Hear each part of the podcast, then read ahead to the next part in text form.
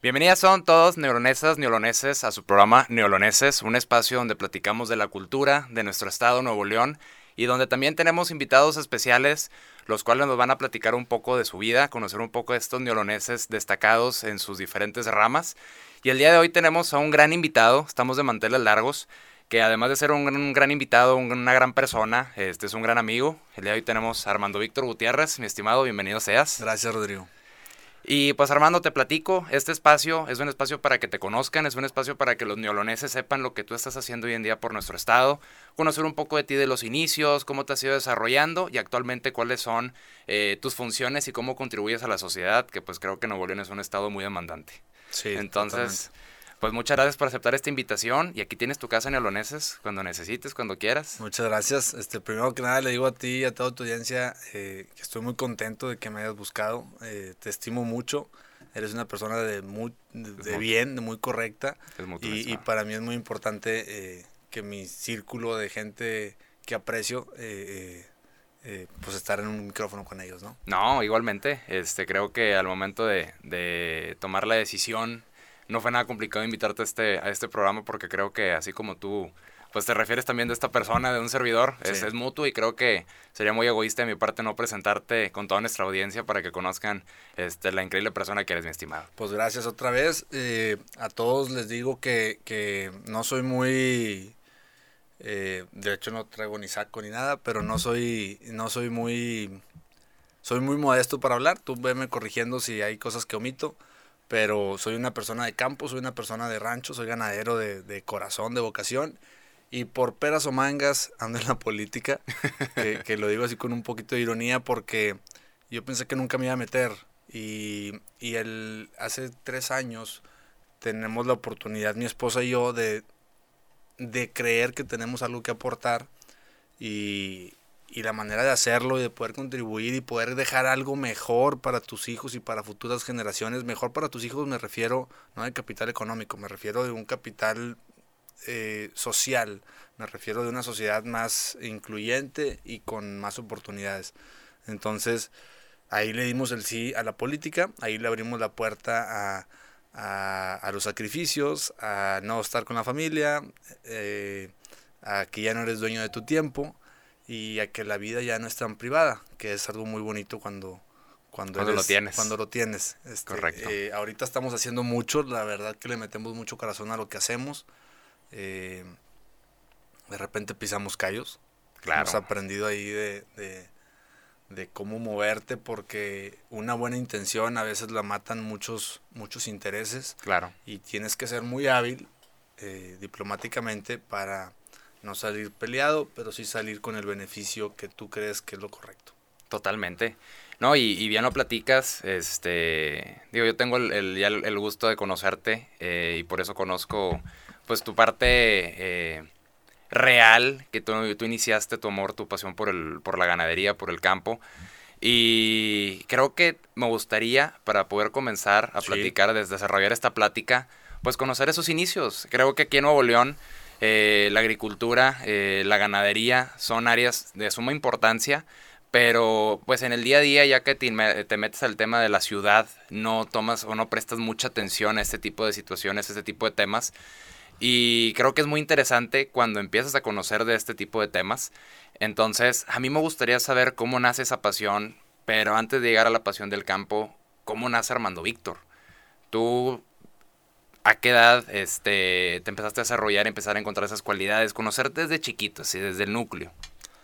Híjole, te puedo escribir un libro, güey, porque me gusta mucho mi historia. Eh, eh, lo digo con risa porque yo crecí en un pueblito muy pequeño, eh, eh Agualeguas y Parás. Era el niño que que era muy inquieto en las escuelas, por decirlo de una manera educada, y, pero también era el más inteligente, era de, puros dieces y era muy retador con los maestros y eso metía en problemas a mis padres. Eh, me voy a Monterrey, crezco, aquí es importante decir esto, crezco eh, teniendo una noción de que mis primos de la ciudad eran mejores personas. Entonces como que siempre estar en el rancho veías a los de la ciudad de cierta manera o inconscientemente los veías mejor que... de lo que, estabas tú.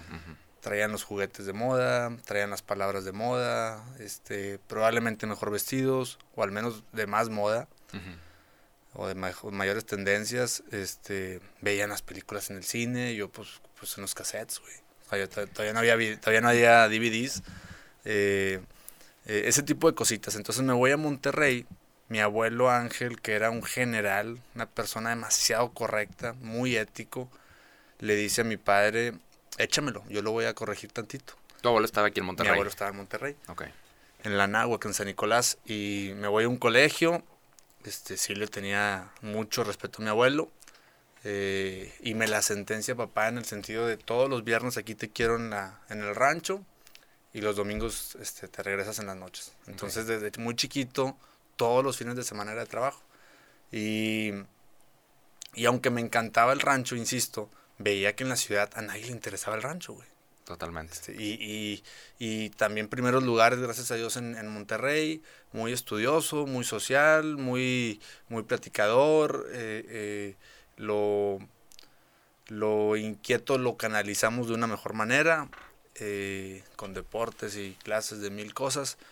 Eh, este, no quiero caer mucho en este paréntesis, pero el punto es que, que, aprendí a sortear y crecí con un tema de, de, creencia que todos los domingos, todos los lunes, fíjate, aquí está un paréntesis que no lo quería decir, pero que está padre. Eh, pues tenemos una carnicería, ranchos, engordas, exportación de ganado, pero también una carnicería en un súper. Okay que es, que es muy demandante en trabajo porque es de 7 de la mañana a 9 de la noche, este, eh, los días festivos es cuando más vendes, entonces lejos de descansar y de tener vacaciones, los días festivos es cuando, más trabajo tienes. Cuando tienes que estar, ¿no? El punto es que, que, yo llegaba y me metía a los ranchos o a la carnicería. Okay. Y los lunes, cuando tú estás en una carnicería, es como un mecánico. Cuando te lavas las manos, sigues oliendo a grasa y a diésel, ¿no? O aceite. Claro. En la carnicería sigues oliendo a grasa. A grasa de carnicería. Eh, entonces los lunes yo olía grasa, güey. Llegando aquí a Monterrey. Sí, sí, sí. Y, me, y escondía las manos y me daba un poquito de pena. Pero después entendí, fue hasta las finales de prepa, cuando empiezo a ver que, que, que la gente no conoce un cirlón de una aguja, no distinguía un corte de otro. Claro. Y para mí era algo muy normal distinguirlos, ¿no? Y, y, empiezas a hacer uso de, esas, de ese conocimiento que te da el haber estado en un rancho. Te pongo lo de la carnicería, pero hay mil cosas. Mil ejemplos. De, de, ejemplos que puedo darte. Entonces ahí es cuando realmente a inicios de la carrera me empiezo a sentir muy orgulloso de mis raíces. Yo soy ingeniero industrial. Me dieron una beca de liderazgo en la UDEM de ingeniería industrial. Yo quería ser abogado, como dato curioso. Este, Buen dato. Eh, me Ibas por buen camino, mi estimado. Me inclino por la ingeniería industrial, eh, que soy un amante de la de los tiempos y movimientos. Y de los procesos. sí, de los procesos. Eh, salgo de mi, de mi carrera, me voy a una maestría de relaciones industriales, algo como leyes laborales. Okay. Eh, después de eso pongo una empresa de paneles solares, cuando el boom de los paneles solares, una empresa de transporte, llegamos a tener cuatro trailers fulles, eh, nos iba muy bien, un primo y a mí, eh, y de repente eh, pues se muere papá. Y ahí es el parteaguas de la vida de Armando Víctor, donde le sigues echando ganas a lo que estabas creciendo, que los paneles me fue muy bien el primer año y medio, después viene la competencia desbordada, todo el mundo poniendo Todo el mundo quería vender eh, se cae un poquito eso, al mismo tiempo empezamos a batallar con las cargas en los camiones, eh, pasa lo de mi padre y, y, ahí pues está la decisión, entre que no atendías uno bien y no atendías por completo el otro, empezaron a, a, a, salir faltantes y a, a no ser eficientes las cosas y a urgir vender ganado y a urgir vender forraje y se descompuso una máquina por falta de mantenimiento. Eh, entonces faltaba la cabeza en lo que mi padre creó. Eh, mi padre no, no, no, era un hombre de abolengo, mi, abuelo le iba muy bien, pero llegó a tener ocho ranchos, ahorita ya tenemos nueve. Somos una compañía que, que una organización que un rancho, papá siempre decía que un rancho ocupa otro. Entonces, una especialidad de un rancho es el pie de cría, otro es el desarrollo de ganado, el otro es un acopio de, animales para exportar, el otro es una maquila de, forraje de donde sacamos todas las, pacas y los rollos de forraje. Entonces, un rancho ocupa otro. Y, y, me decidí por mantener, que es muy difícil, este, lo que mi padre tenía. Entonces, así me voy a la ganadería, que aparte yo amaba la ganadería. O sea, si no estaba ahí era porque de cierta manera mi padre lo tenía resuelto. Entonces yo empiezo con lo de los paneles, cuando veo el boom de esto, un viaje que hacemos a, una convención china y, le visionas tantito y dices, me voy a traer este, insumos, paneles, este, inversores, etcétera, etcétera cursos de varios técnicos para poder poner la empresa, después una oportunidad de transporte que la tomamos, pero siempre el corazoncito pensando en, los cerros y en la ganadería. Entonces así es como llego a la ganadería, güey. Un gran, un, una gran Y en mi vida. Fue un poquito, eh, fue un poquito a fuerza, pero también con mucha, con mucho amor y con mucha determinación. Y, y estando ahí, el luto de mi padre, Rodrigo, lo viví yo trabajando de, pues, no veía, no, no digo de sol a sol, o sea, antes de que amaneciera estábamos trabajando como burros y llegaba y nomás me caía como un costal de papas en la cama. Y a levantarse nuevamente y a levantarte igual, así un año y medio, hasta que pues de repente una vez amanezco un poquito animado y voy y compro un anillo, que es una super historia mi anillo, cómo, se lo, cómo, lo, cómo lo conseguí el anillo que le doy a mi esposa. Eh, ¿Te lo cuento? Adelante, claro, estaría interesante. Va a ser largo el podcast. no, no pasa nada. No, vas a dejar aquí la intriga. va a estar muy bueno, güey. Esa, historia. ¿Qué edad eh, tenías cuando tomaste esta decisión? 27, güey. Ok. Este, o sea, sí, de buenas de primeras. O sea, un día para otro dijiste, ya hoy es el día. Me, me, me, insinuaba cosas y pues era un noviazgo para ella yo creo que difícil porque te lo juro que nomás estaba trabajando. Y era la manera en la que Se veía en el rancho. Sí, casi, casi. Y era la manera en la que casi no estaba pensando en pues mi padre se fue de, estar bien ahorita, en la noche le dio un infarto. Entonces, pues como que el luto, mi terapia, mi manera de vivirlo fue trabajando mucho. Trabajando. Este, y un día amanezco así diciendo, a ver si ya me caso, a ver si ya me caso, a ver si ya me caso. Traía un dinerito de un ganado que habíamos, que había vendido, unos sementales, dos mil dólares, no era nada. Y, y por algo, me acuerdo que fui a Westlaco, a la Caterpillar, eh, y pasando por donde está el área del mall, en el 83, en, en, en McAllen, Hay, un, hay un diamante de neón. Ok. No sé si, si lo ubicas. Es un diamante muy viejo, muy antiguo. Sobre el 83. Y, ahí me salgo en la, en, la salida, en el, en el exit, este, y digo, déjame llegar de una vez, que me empiecen a decir qué te tienes que fijar. Darte una idea, sí. ¿Qué te tienes que fijar cuando compras un, anillo? Los quilates, los precios. Este, yo traía dos mil dólares para las piezas, ¿eh? Ok. De la, de la, no era para eso. Y llego a la, al lugar, abro solo, estaba un señor con el pelo largo, eh, un inglés muy, muy... Eh, más bien un español muy americanizado, o sea, muy, muy, muy pocho. Un Frank Sánchez, una cosa así. y ya le digo, no, me quiero casar y que a ver, enséñame que esto y que el otro y que unos anillones de muy caros. Le digo, espérate, bájale tantito, compadre. Mira, a mí me gustan sencillitos. Mira como este, qué bonito está. Enséñamelo, güey. Y ya me dice, fíjate que la pureza y fíjate que es de uno y que esto y tengo uno de 1.5 y que tengo uno de, de no sé qué. Y le dije, no voy a comprar, güey. Estoy nomás queriendo que me enseñes. Este, y dije dos, tres chistes que el señor le daban mucha risa y se me quedaba viendo de una manera que, estaba medio curioso. Hasta me sentí incómodo. Y, le digo, pues, pues gracias, güey. O sea, ya Ahí nos vemos. Venía nomás a ver, este, más adelante yo te aviso. La primera tienda en la que yo veía cosas de anillos, ¿no? Ok. Y, y me estoy saliendo, abro la puerta y me dice, hey, hey, no, de, de casualidad tú no eres de Monterrey. Este, ¿de dónde eres? Y le así fue. Me dice, hey, ¿de, dónde, eres, primito? Y le digo, de Monterrey.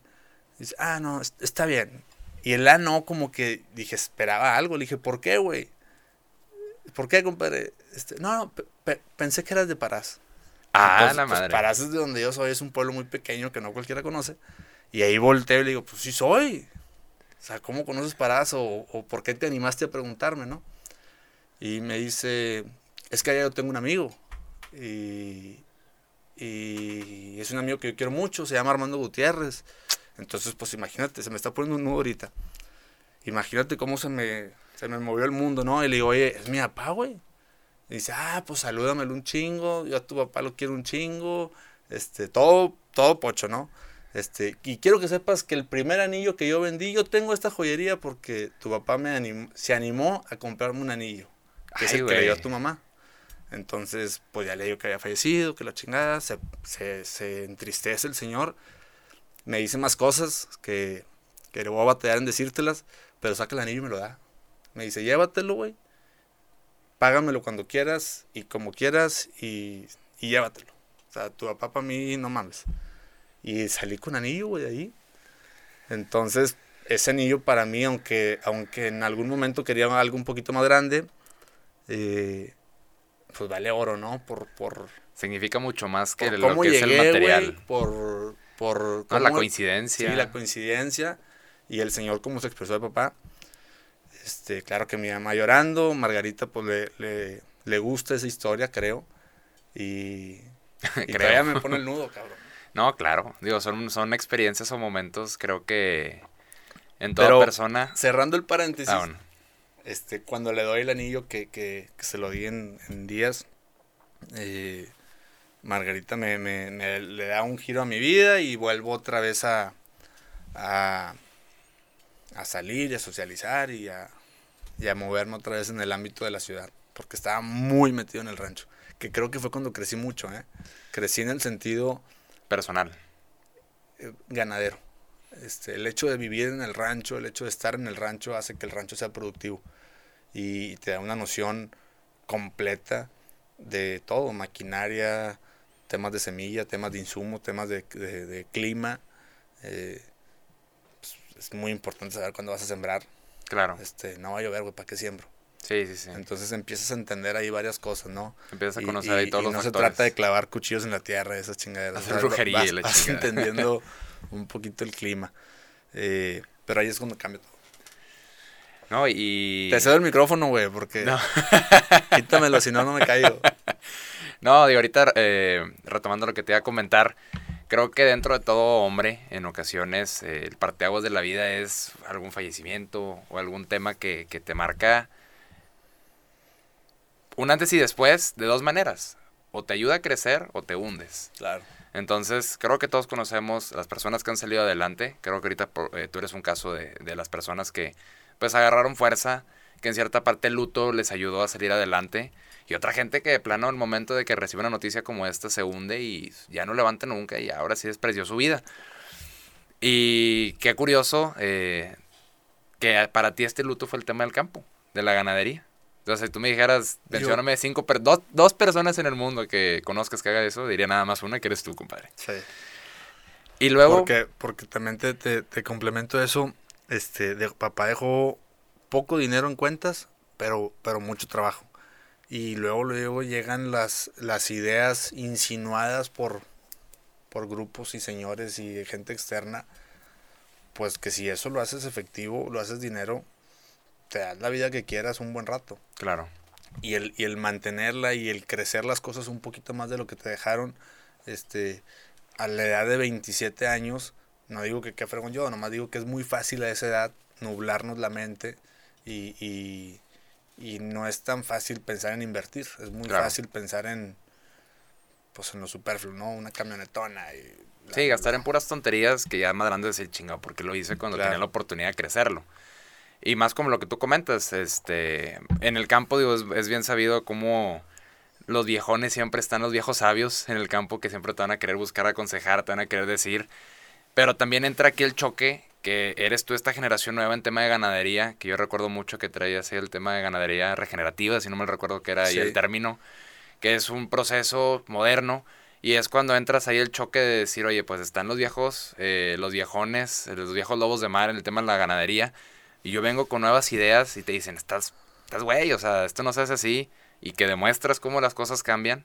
Creo que está interesante en cómo das ese paso generacional Sí, en algo tan tradicional como es la ganadería. Y aquí lo que, lo que te quería preguntar hace ratito, Cuando tú iniciaste en el tema del campo, ¿en algún momento dijiste, esto no es para mí o esto no me gusta? No, güey, al o toda la vida desde el día uno dijiste, esto es para mí, está chingón. Al contrario, mira, tengo amigos que me dicen, hay, hay muchas cosas que te quiero decir en, esta, en este comentario que haces tú. Primero, la ganadería regenerativa existe desde los 70s. No, no, hay gente que cree que yo la inventé y, y, pues no. Bueno, yo soy uno de ellos, Yo no me puse a hablar de ella, pero, pero es una nueva forma de hacer ganadería que aunque en los 70s y 80s platicaban eso, la economía global no era, hacía que no fuera necesario ahorrarte tantas cosas en, en- en la ganadería. Correcto. Hace- hacer la ganadería tradicional como la conocíamos antes, daba. Y, generaba y te daba para criar hijos y darles escuela, etcétera, etcétera. Ahorita no nos da, güey. Este, y te pongo un ejemplo aquí. eh, mi padre decía, traer camioneta del año me costaron 30 becerros. Dos años después pues, cambias la camioneta, me costaron 35 becerros. Al siguiente año me costaron 42 becerros. Al siguiente año 40 becerros, eh, 50 becerros. Va Siempre va aumentando, güey. Y el rancho nomás puede con los mismos, la misma capacidad de vientres. ¿Sí? Y las vacas nomás paren un becerro, güey. No pueden parir, digo, si te paren dos es una chulada. Yo, yo tengo una que, que me ha cuateado dos veces y la cuido, como no tienes idea, la chimpiloneo bastante. Eh, eh, pero, pero ya no nos da. Entonces tienes que hacer. Yo, yo toqué fondo cuando, cuando empecé con esto. Ya estaba casado con Margarita. eh, y ella es lo que me decía, oye, güey, trabajas como burro y, y no traemos el, el efectivo que tú dices, no, hombre, ahí están llenos de becerros y si vendo los becerros agarro tanto dinero. Sí, pero, pero ¿dónde nunca el dinero? traes. O Sí, sea, ¿dónde aquí a la casa no lo traes, compadre. ¿Qué está Sí. pasando? Eh, y, y ahí eh, conozco un señor que me empieza a platicar varias ideas medias locas.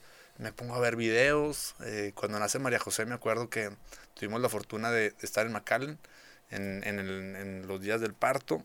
María José es mi hija mayor.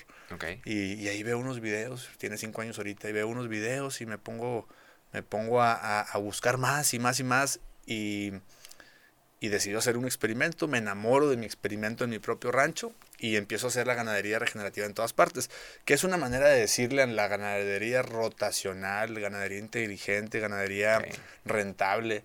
La gente le llama de, de distintas maneras. El punto es que empiezas a ver un poquito más el suelo que la vaca.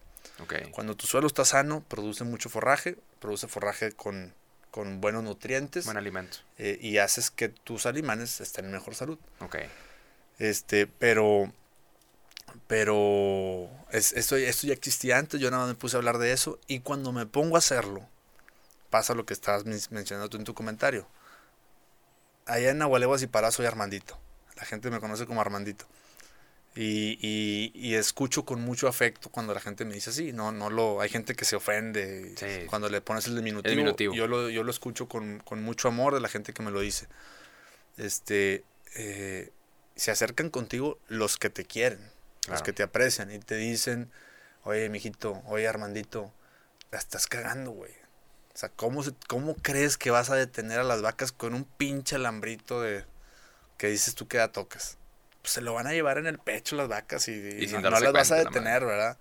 Eh, eh, entonces yo empiezo a hacer mi, mi, mi rutina, empiezo a enseñar al ganado en una escuelita, que yo le llamo así un reparo, donde les enseño a respetar el cerco. Y cuando la gente ve que tengo 150, 200 animales juntos de los Brahman, que tienen la fama de ser muy, Agresivos o muy... muy ladinos, muy no agresivos, pero sí, sí, sí huyen de ti. Ven la camioneta y se van y se esconden. Ok.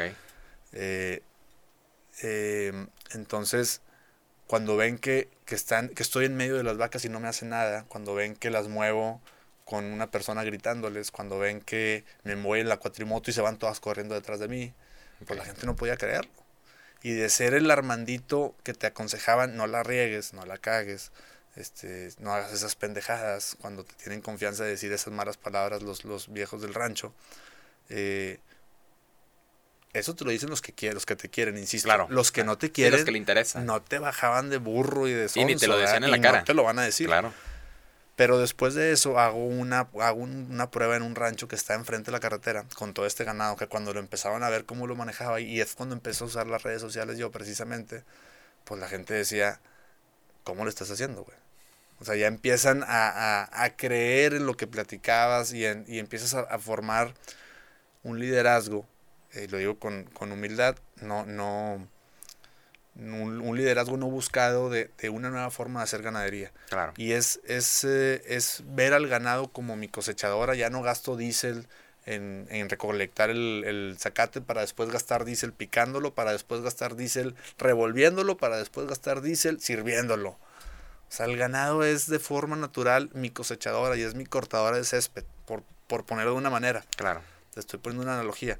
Lo que quiero dar a entender es que haces ganadería más en torno a la naturaleza, poniendo la naturaleza como tu, como, tu, maestro. Sí, sí, sí, este, Los búfalos pastaban en las llanuras americanas, este, no sé, cien mil búfalos y, y, el suelo estaba más sano que nunca. ¿Por qué está muriéndose el suelo ahorita? Pues por tantos químicos, pues por tantos antibióticos, tanta hormona, que al final la hormona, tú dices que tiene que ver la hormona. Pues le pones una hormona a un animal, mea y caga, y te destruye el piso, el suelo. Eh, residuos de la hormona, del antibiótico, de la toxina que, hayas, le hayas puesto para matar X virus, lo vas dejando ahí. Y, y, ay, sí, ¿a poco eso hace que no salga zacate? Pues hace que no haya microorganismos, no haya escarabajos, y eso hace que el suelo no haya pequeños tunelcitos y hace que el suelo se compacte más. Entonces es, es, es entender un poquito la naturaleza de otra manera pero yo lo, yo lo digo con mucho amor y con mucho euforia, porque cada vez descubres más cosas. Y cuando me toca explicarle a alguien, entiendo cosas diferentes que no había entendido. Sí, te escuchas a ti mismo y dices, ah, chinga. Sí, o tocas temas o te hacen una pregunta que no la tenías en el radar y, y investigándola juntos llegas a conclusiones nuevas. Ya. Fíjate que algo interesante del campo aquí en el norte, eh, estuve investigando un poco hace unas semanas, digo, dio la casualidad que en el siglo XVI el, todo el norte del país eh, huían en la cuestión de ganadería y campo, pues por los mismos entornos que tenemos aquí, que somos muy calurosos, falta de agua, etc. Y hubo un tiempo en el cual, en el siglo XVI, toda la gente empezó a migrar al centro sur para empezar a desarrollar toda la parte de la ganadería, toda la parte de la, del campo. Y no fue hasta el mismo siglo XVI que llegan los españoles que inician las investigaciones para encontrar eh, minas, para, para, encontrar diferentes tipos de minerales, y detectaron que todo el norte del país estábamos muy ricos en todo eso, obligando a que la gente fuera a explorar minas y por ende obligando a que la gente iniciara a trabajar la ganadería y el campo en el norte, sí o sí, pues para poder subsistir. Claro.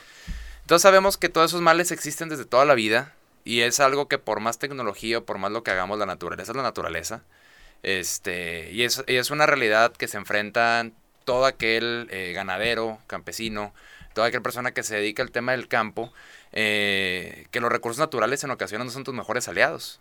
Ustedes, por ejemplo, en, los ranchos, ¿tú cómo le haces para enfrentar todas las sequías que hemos encontrado, que hemos tenido a lo largo de los años aquí en Nuevo León específicamente? Pues como te decía ahorita, te, te aprendes, te enseñas a fuerza eh, a, usar la naturaleza de aliada, sabes cuándo vienen las sequías. Eh, eh, hay gente que dice, no, hombre, ya va a llover. Y yo digo, porque ponga 100 veladoras no va a llover, compadre. O sea, el, hay que entender la manera en la que se mueve el agua. el agua en la tierra siempre ha sido la misma. No hay más agua, no había más agua antes o no había menos agua ahora. Este, es la misma, se mueve de distintas maneras, afectamos los cauces de los ríos, afectamos la, la, la penetración de los mantos acuíferos para que se rellenen, bajan los niveles, eh, eh, eh, el calentamiento global sí o sí está afectando nuestras nubes, hace que llueve menos, hace que llueva en los océanos donde no sirve de nada, bla, bla, bla, pero el agua es la misma. Entonces, con, ese, con esa idea y con esos, pues, pues, muchas lecturas y artículos que he leído, vas entendiendo cómo poderte anticipar esas cosas. Primero que nada tienes que si tienes 100 vacas y no te llovió para mayo, ahí ya vendes el 35%. Okay. Si te aferras a aguantarte con las lluvias de septiembre, no van a llegar las 100 vacas vivas, güey. O al menos vas a tener que ponerle de tu bolsa para darles de comer para que lleguen a las lluvias de septiembre. Y en septiembre, si por casualidad no te llueve, pues ahí ya quebraste.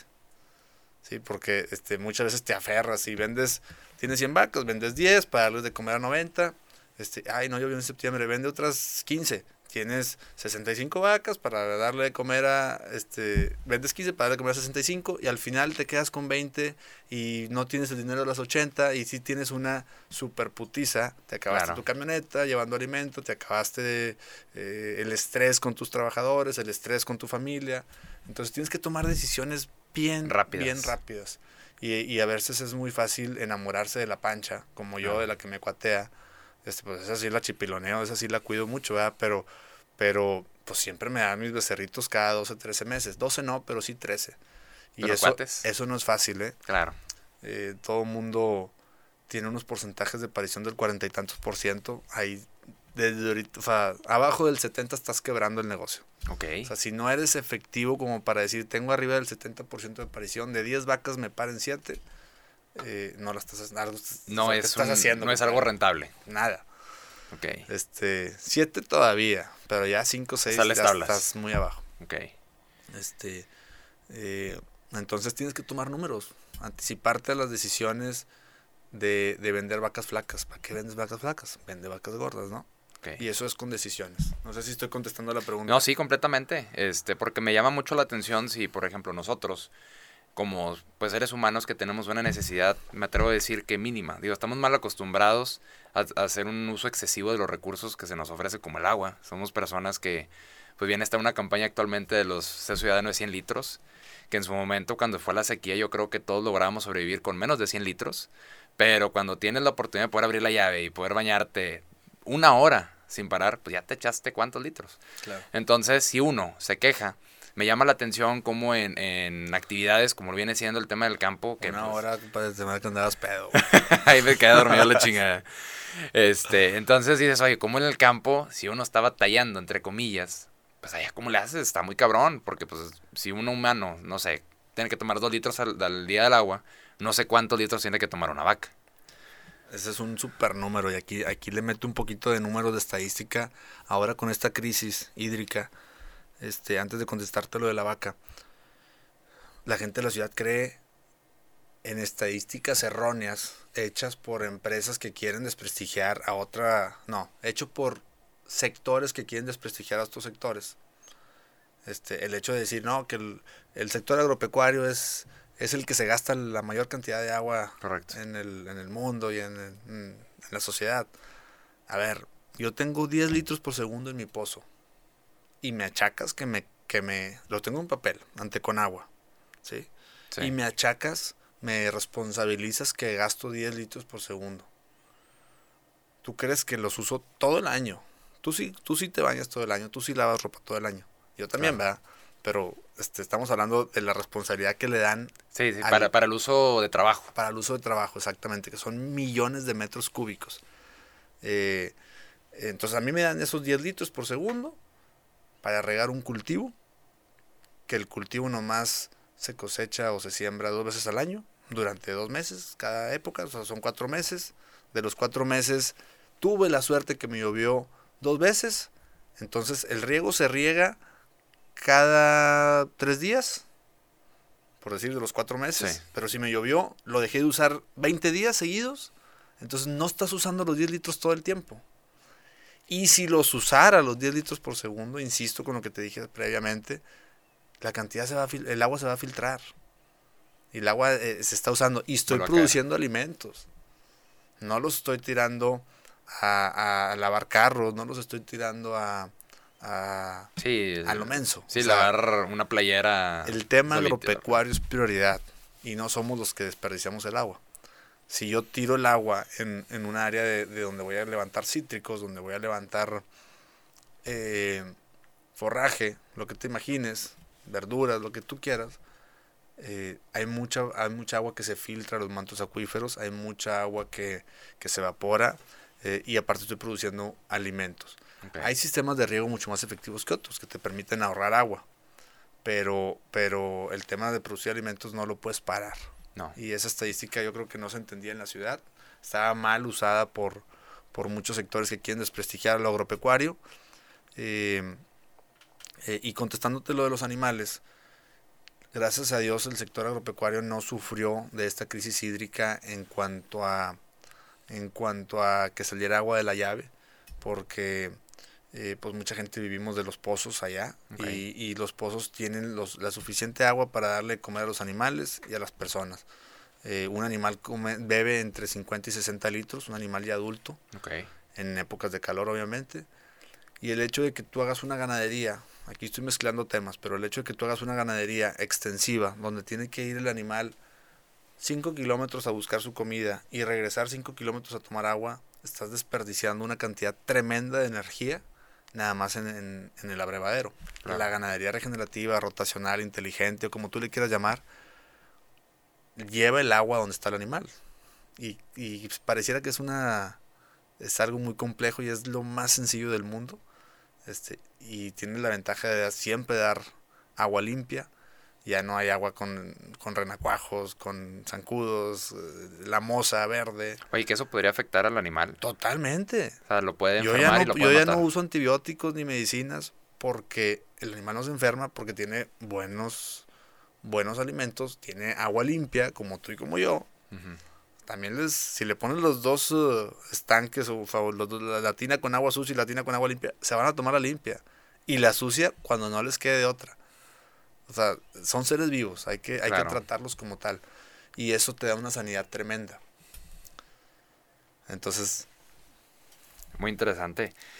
A lo mejor no es muy, muy de ciudad, pero sí el tema del agua, es eso para mí es bien importante que quede claro porque eh, en el sector agropecuario, aunque tenemos mucha agua en papel, no la usamos todo el año, no la usamos todos los días, no se desperdicia tirándola a, al, a la tierra para que no se levante el polvo, estás produciendo alimentos, que eso se traduce después en un buen corte de carne en tu mesa, se produce, se traduce en proteína animal, se traduce en, en tus zapatos, güey, de cuero, todo. este todo, ¿no? Hay, hay un mundo este inmerso en los en lo que sale de un, de un bovino, en lo que sale de un caprino, en lo que sale de los pollos, etcétera, etcétera. No, y creo que dentro de, como tú, tú te lo dijiste, cuando fue todo el caos aquí en, Nuevo León del tema de las sequías, eh, cuando estábamos en el mero pico, como todos los sectores empezaron a echar unos al otros. Oye, no, los industriales, no soy yo, es el campo, el campo no soy yo, no sé quién.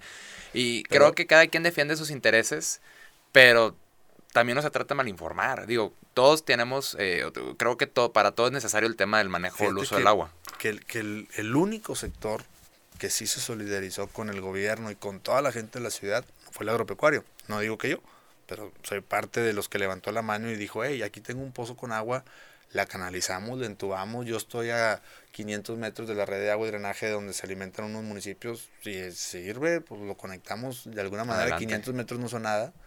Este, pero, pero es muy noble el sector, Rodrigo. Y, en esa nobleza eh, actuamos de buen corazón. Este, a veces salen mucho más ayudas humanitarias ahorita con lo de Acapulco, de la zona rural que, de la ciudad.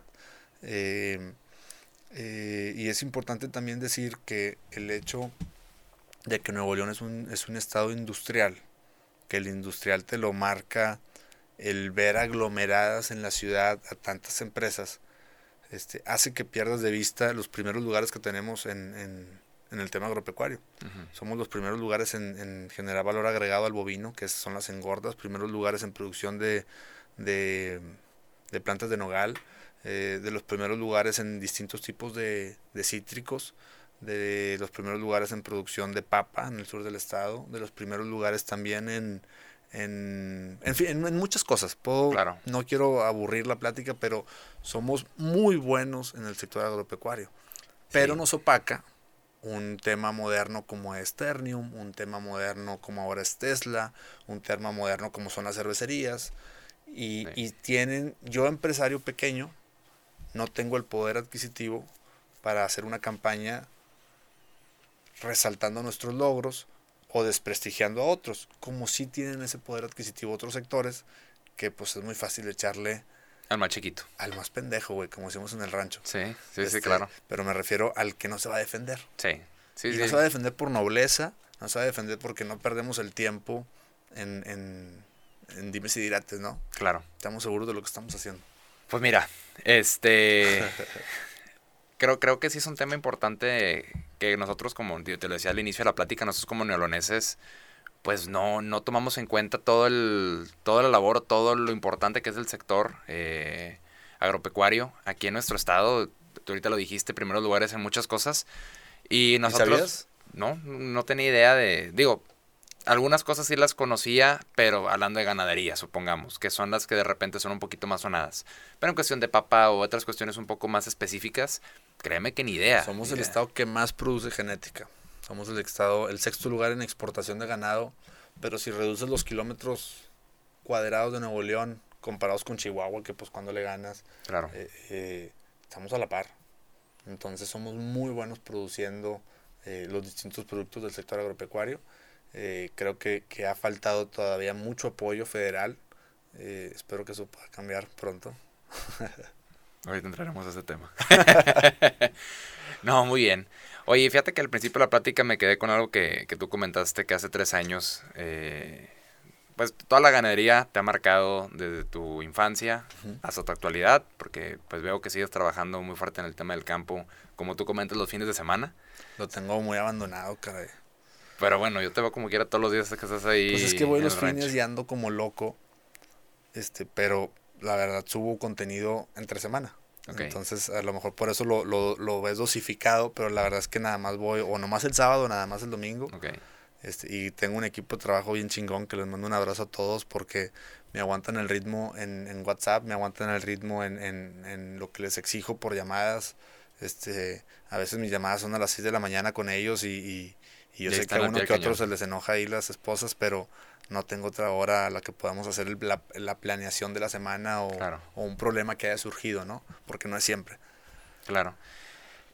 Y digo, y porque al final de cuentas creo que el tema es muy demandante, porque tú estás tratando con seres vivos. No se trata de que estás con una máquina que hoy prendió o no prendió, sino estás tratando con mil máquinas, que cada una tiene su necesidad y creo que, como tú comentas, cada una representa, viéndolo en cuestión de negocio, algo para el negocio y viéndolo en cuestión humana, pues representa algo que el, que el día de mañana para la sociedad va a beneficiar, como tú comentas, carne, calzado, para lo que se llega a utilizar.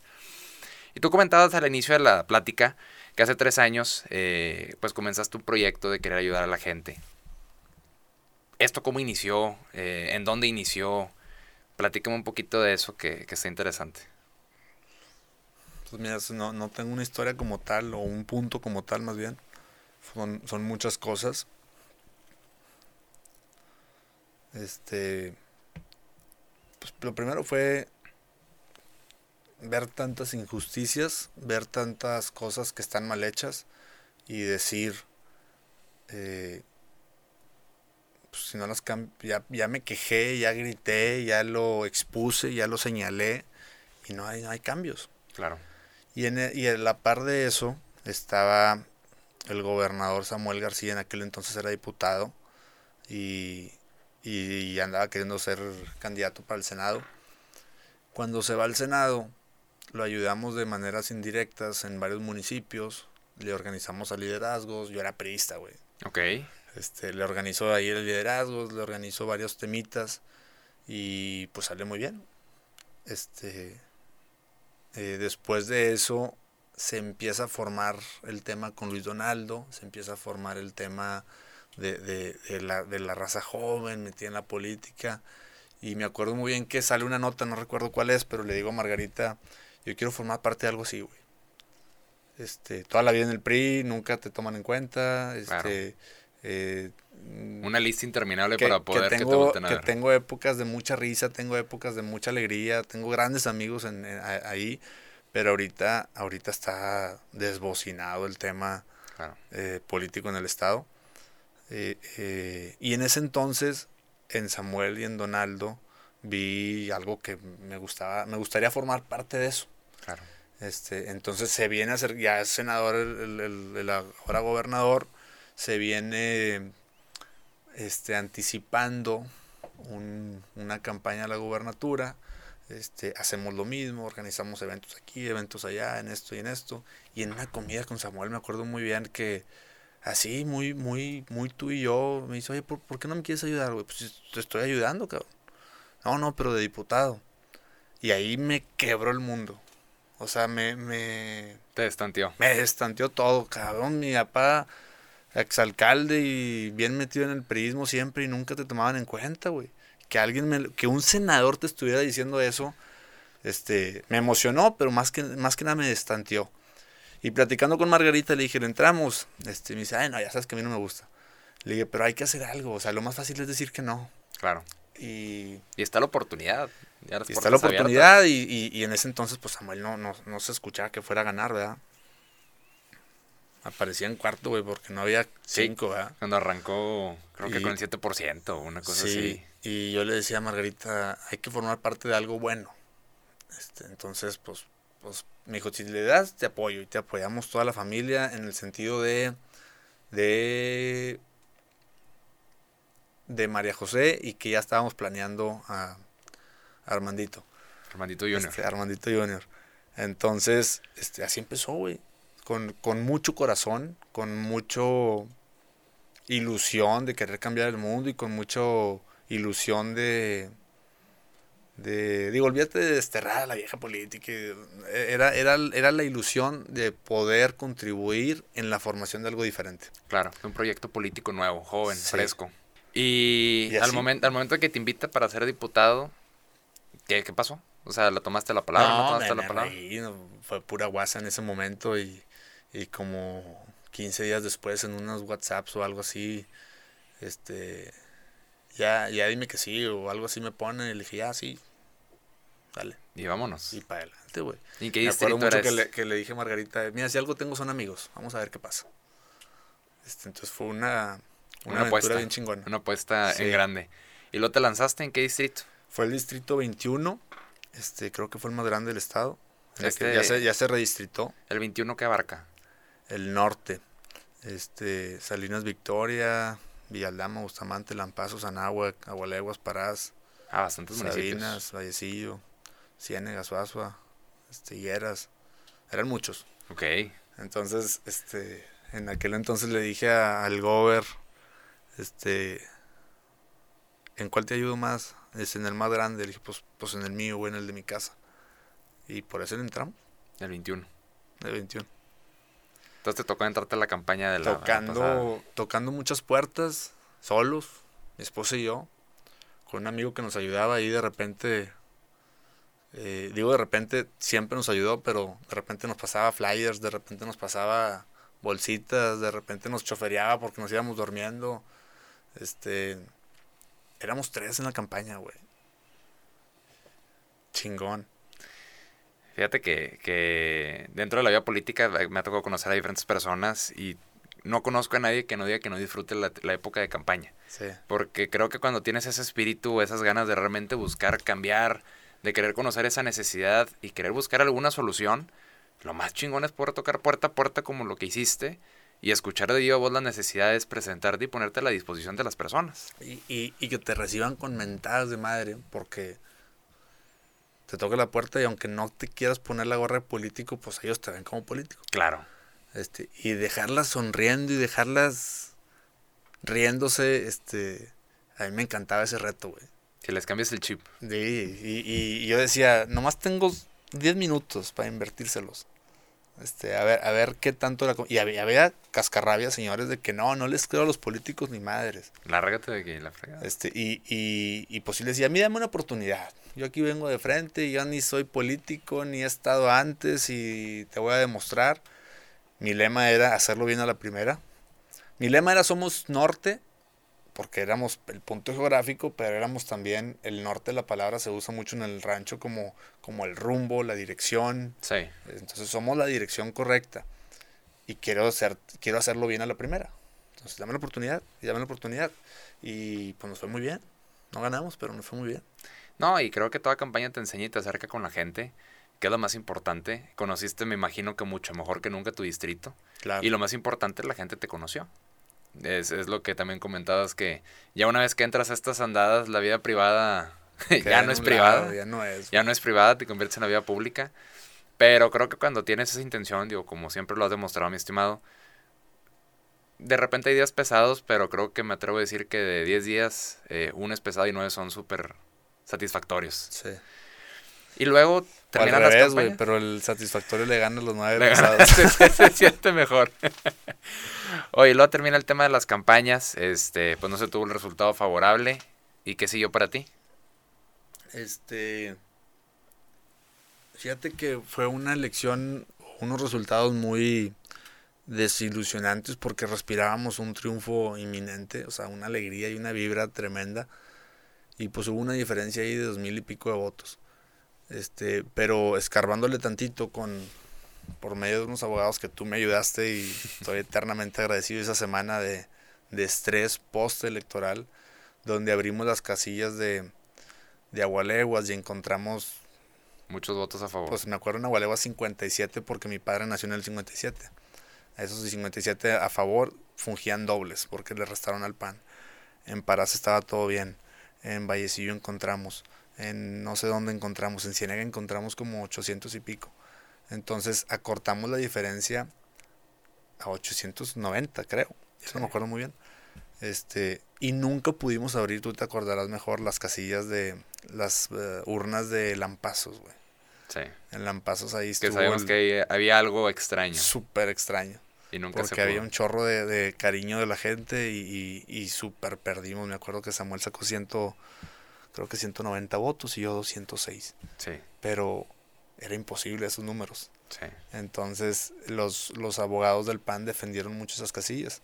Ahorita estoy haciendo una estructura muy, muy incomprable. O sea, no hay manera de que te lo sobornen a los que estamos haciendo, metiendo al grupo.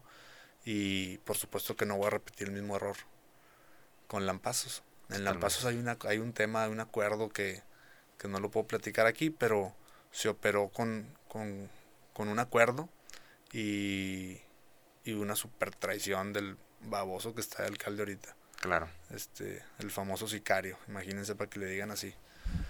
Este, pero bueno, confié y no y aprendí. Es una lección que, que, aprendí. Gracias a Dios estoy en un mucho mejor puesto. Estoy ayudando a mucha gente del sector. Eh, en un puesto que, que, el gobernador tuvo a bien llamarle Secretaría de Desarrollo Regional y Agropecuario. No nada más es vacas y tractores. Okay. Este, estamos pensando, estamos hablando del motor económico de la zona rural. Este, hay, hay, vocaciones agrícolas, hay vocaciones ganaderas, hay vocaciones caprinas. Entonces, estamos hablando del desarrollo económico. Y necesito que te metas al, a los centros de salud que estén completos, porque si no, los vaqueros no quieren vivir ahí. ¿Y dónde van a meter a sus hijos al kinder? El kinder tiene que estar completo. Entonces, en muchas áreas de la zona rural hemos podido hacer muchas gestiones. Y eso a mí me llena de satisfacción.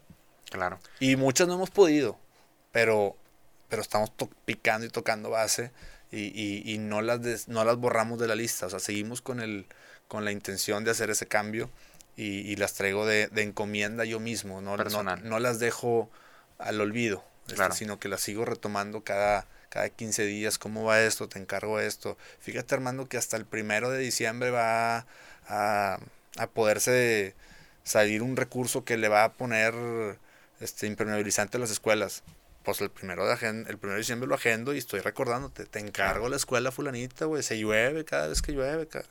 Claro. Que nunca llueve, chinga. sí, pero estamos preparándonos, estamos preparándonos.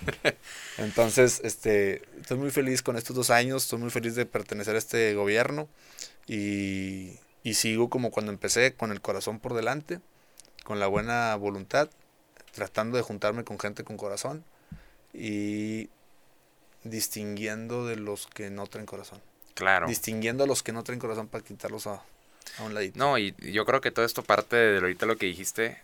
Pues realmente sabemos que la gente que está metiendo el tema político y para los que no, pues las elecciones se ganan por cuestión de estructuras. Y una estructura no es tal cual que tengas este eh, una ingeniería muy, muy específica y muy estudiada. Se trata de que logres convencer a las personas de dos formas. O que les compres el voto o que tu intención, tu carisma y tu trabajo y lo que tú eh, reflejas los convenzas. Yo no tenía dinero para la gasolina, güey. O sea, como no, no compré ningún cuarto de un voto. O sea, no, no tenía dinero para la gasolina. Entonces, regresando a, lo que comentaste de los resultados, creo que es, tú lo dijiste bien, la gente sabe cuando alguien tiene corazón por las cosas, creo que es mucho más fácil detectar a alguien que tiene ganas de hacerlas, a alguien que no. Entonces... Pues, y otra cosa que, que, decía mucho en la campaña y que lo quiero dejar bien plasmado ahorita, la política, el ser candidato, la política, el puesto que tengan ahorita, los que se quieran aventar a cualquier puesto, es un amplificador de lo que eres como persona. Si aspiras a algo de mayor poder y, no has hecho algo importante con lo que ya tenías antes de poder, no vas a hacer algo importante con el nuevo poder.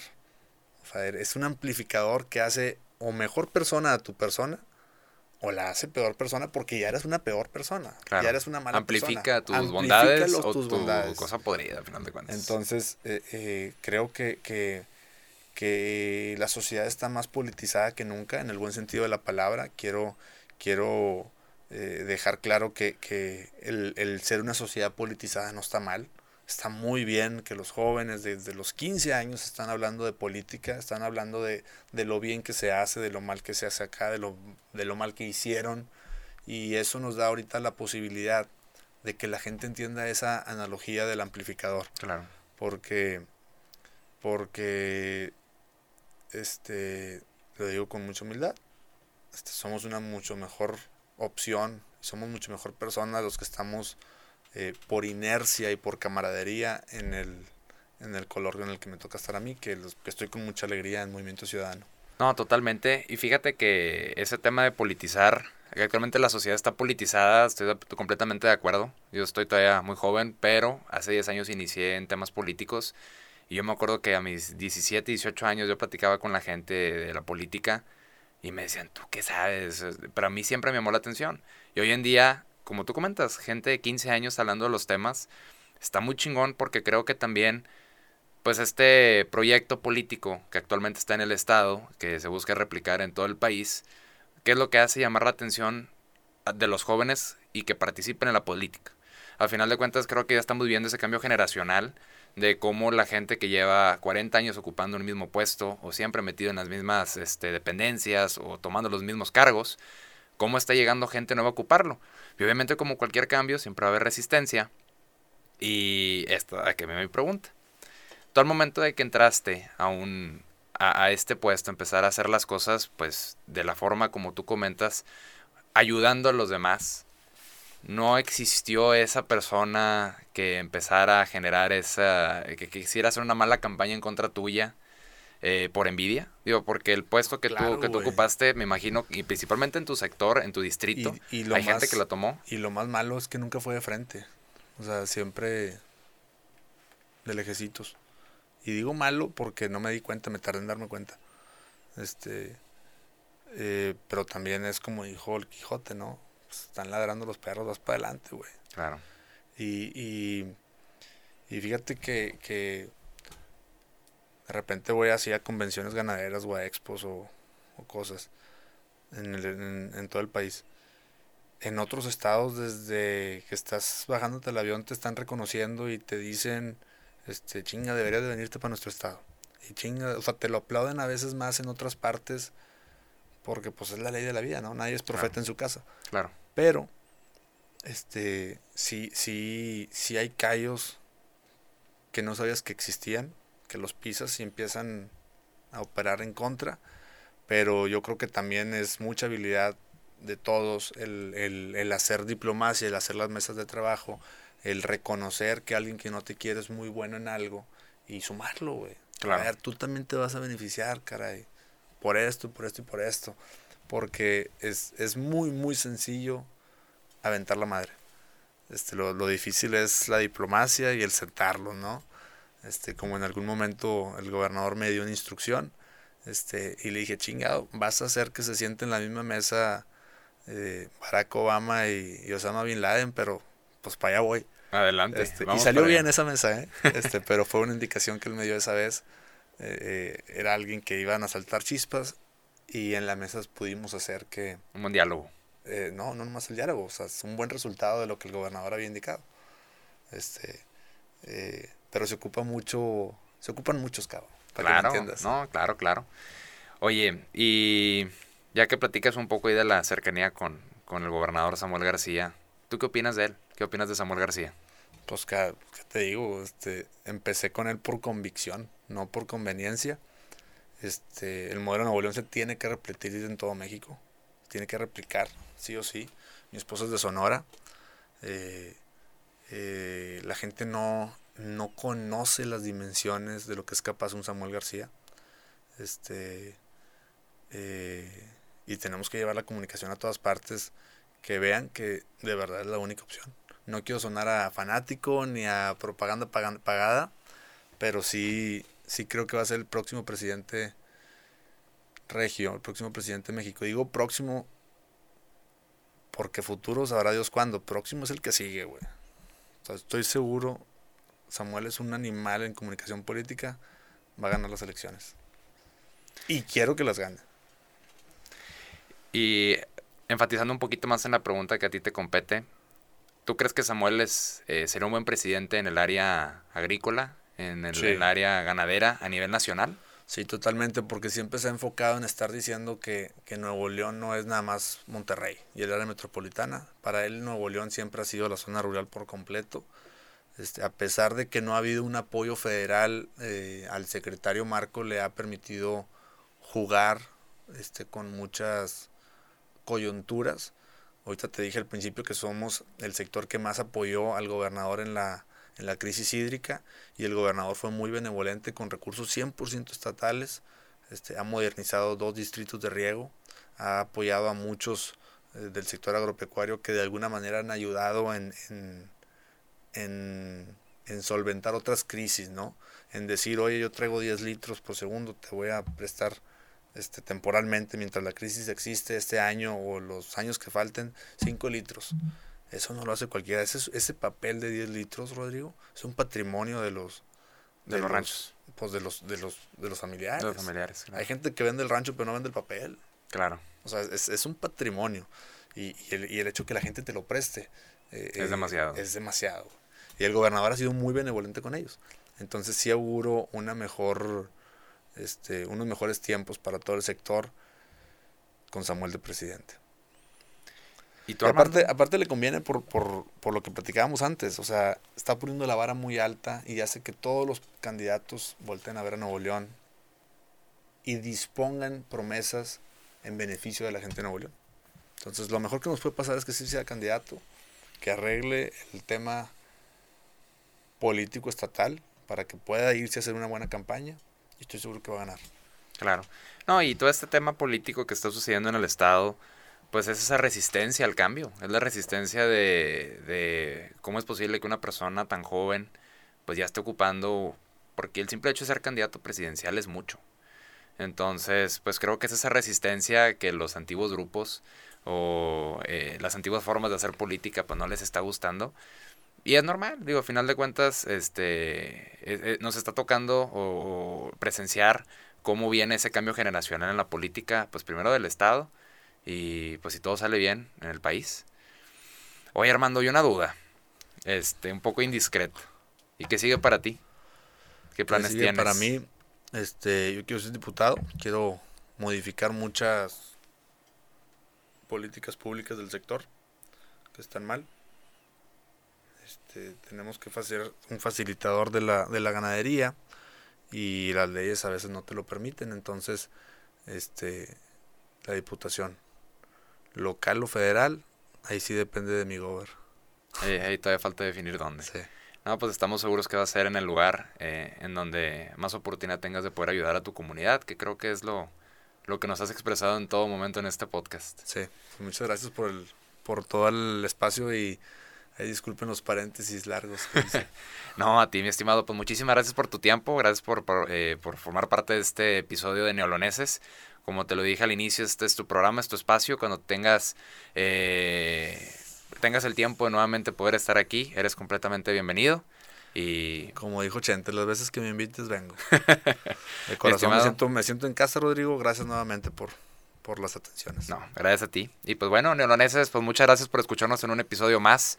Nuevamente aquí con nuestro gran invitado Armando Víctor. ¿Cuáles son tus redes sociales, Armando? Armando Víctor Gutiérrez, así como se escucha. Este, gracias a Dios estaba disponible el Facebook y el TikTok, el Instagram igual y el TikTok creo que también, ya ni me acuerdo. Bueno, pero pero ahí estoy, trato de subir mucho contenido agropecuario, aunque a veces la inercia hace que suba mucho tema político, pero pero lo mío, lo mío es lo agropecuario. Perfecto, pues para toda la gente que le interesa el tema agropecuario, ya saben, este, aquí seguir a un experto en la materia. Eh, yo lo sigo, realmente no entiendo gran cosa de lo que, de lo de repente de los temas y de lo que jamás en mi vida creí escuchar de un tema y aprendí bastantes cosas también. Entonces, pues muy recomendado para todos.